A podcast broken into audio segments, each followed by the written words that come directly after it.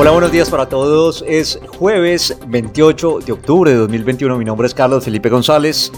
Como todos los días tengo el gusto de saludarlos en este cuarto día de la semana con la información más importante a esta hora en todo el mundo, desde la ciudad de Atlanta, en la costa este de los Estados Unidos y por supuesto aquí en Noticia Corta. Empezamos hablando nuevamente de lo que ocurre por estos días en Brasil a nivel político con el presidente de ese país, con Jair Bolsonaro, porque el informe sobre la pandemia que acusa de crímenes contra la humanidad al presidente de Brasil llegó en el día de ayer a la Fiscalía General que analizará unas imputaciones que el mandatario ya había calificado como una auténtica payasada. El documento realmente elaborado por una comisión del Senado y aprobado esta misma semana fue recibido por el fiscal general Augusto Aras, que se vio comprometido a estudiar las acusaciones cuatro ministros y una decena de legisladores que por su condición de aforados solo pueden ser investigados por ese organismo.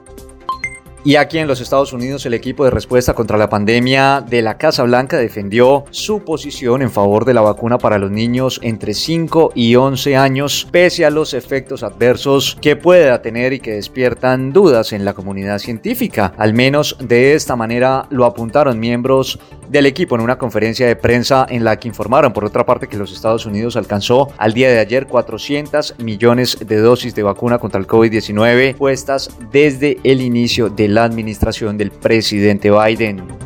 Hablando de coronavirus, la Organización Panamericana de la Salud aseguró que los niños definitivamente no constituyen un grupo prioritario para la vacunación contra el COVID-19 en el continente americano y advirtió que la región todavía tiene un camino largo por recorrer para inmunizar a los más vulnerables.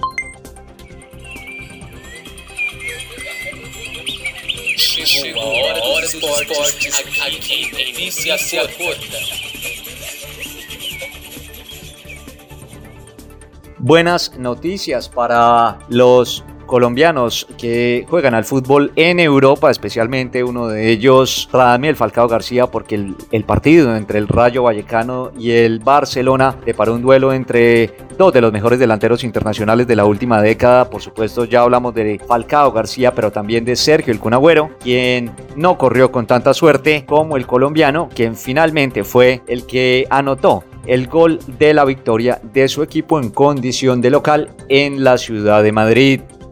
Y también hablamos del colombiano Dubán Zapata que no solamente metió un gol en contra, sino también anotó nuevamente para su equipo el Atalanta, impulsando el triunfo por tres goles a uno en el campo de la Sampdoria y le devolvió de esta manera un triunfo tras el último empate 1-1 cosechado ante Udinese en la décima jornada de la Serie A de Italia. Juan regresó al Estadio Marazzi donde jugó con la camiseta de la Sampdoria hace cuatro años y lo hizo con una excelente actuación que permitió a los hombres de Giampiero Gasperini asaltar momentáneamente los puestos más importantes, no solamente en Italia, sino también en la Liga de Campeones. Esa es toda la información por ahora. Nosotros los invitamos a que ingresen a nuestra nuestra página de internet www.noticiacorta.com para que puedan estar informados de todo lo que pasa en el mundo a cualquier hora y desde cualquier lugar, por supuesto, al mejor estilo de noticia corta de manera clara, corta y sencilla. Les deseamos a todos feliz día jueves.